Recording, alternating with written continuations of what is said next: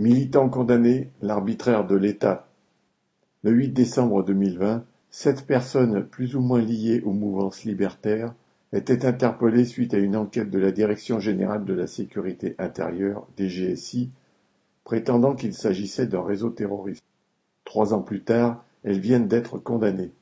Deux ans de prison avec sursis est la peine la plus légère, cinq ans dont deux et demi avec sursis probatoire est la plus lourde alors que le dossier rendu public par le jugement ne contient quasiment rien.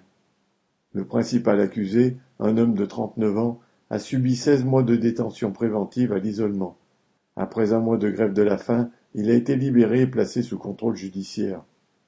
Les services secrets l'avaient mis sur écoute et filé parce que, pendant neuf mois en 2017, il avait fait partie des milices kurdes laïques, les YPG, qui combattaient contre Daesh en Syrie. Pour répondre à l'accusation de terrorisme, il a d'ailleurs déclaré devant le juge J'ai combattu les terroristes de Daesh, je me sens insulté d'être ici.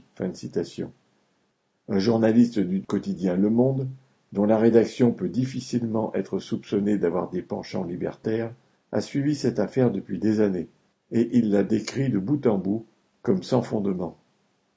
Pour condamner ce prétendu groupe, qui n'a jamais eu de nom, dont les membres ne se connaissaient même pas tous, le tribunal s'est appuyé sur des éléments dérisoires. Trois parties d'airsoft, entre guillemets, une sorte de jeu de rôle avec des armes factices tirant des billes en plastique, ont été présentés comme un entraînement à la lutte armée, de même qu'un journal personnel d'un des accusés qui décrit son quotidien et, entre autres, son goût pour l'airsoft.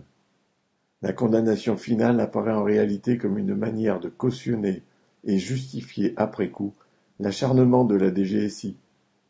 Elle montre que l'état de droit entre guillemets n'est qu'un vernis qui masque l'arbitraire. Pierre Royan